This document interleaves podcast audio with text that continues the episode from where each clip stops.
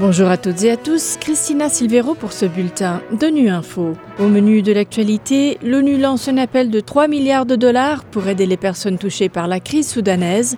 La situation sécuritaire au Sahel examinée au Conseil de sécurité. Enfin, nous revenons sur des ateliers pour lutter contre les armes légères au Mali.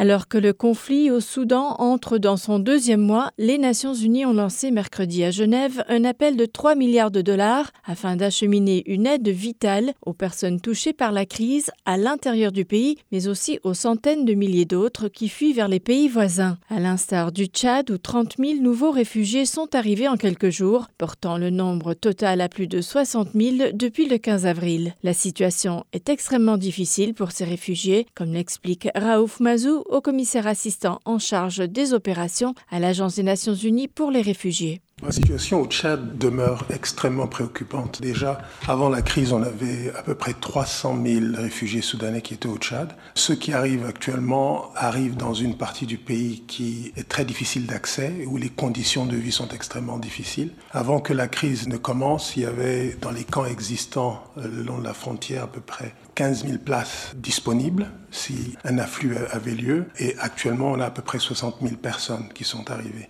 Donc, les gens dorment sous les arbres il faut qu'on reçoive les ressources additionnelles pour construire des abris très très rapidement. Et c'est ce à quoi nous attachons. Et nous devons aussi recevoir les ressources nécessaires pour pouvoir fournir l'assistance alimentaire qui est nécessaire.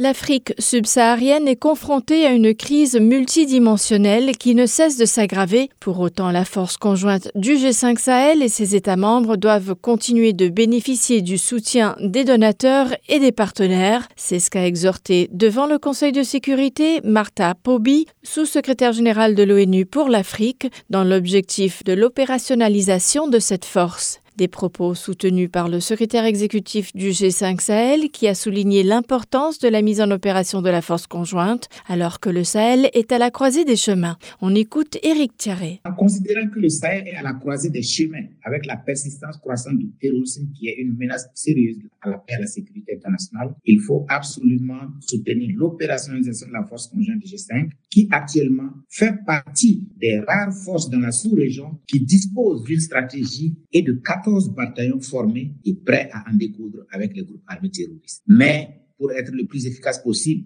la force a nécessairement besoin de ce qu'il a toujours manqué et qu'elle a toujours recherché pour être opérationnelle, à savoir les équipements et les financements pérennes. Au stade où nous sommes aujourd'hui, dans cette lutte contre le terrorisme, toutes nos actions doivent s'inscrire dans une ligne directrice claire qui est comment mobiliser toutes les forces locales, nationales, régionales, sociales, culturelles, économiques et j'en passe pour couper les racines du manque de la sécurité tout en luttant militairement à réduire ses effets.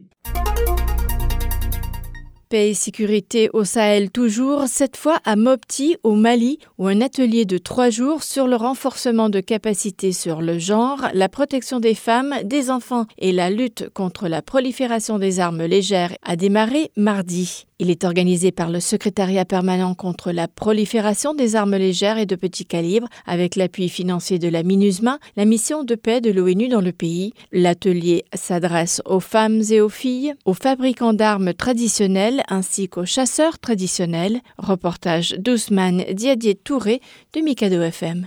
Trois jours de rencontre qui se justifient par le souci d'atténuer les conséquences de la prolifération des armes légères, dont les femmes et les enfants sont souvent les premières victimes. Soumaïla Maïga est le représentant du secrétariat permanent de lutte contre la prolifération des armes légères et de petit calibre.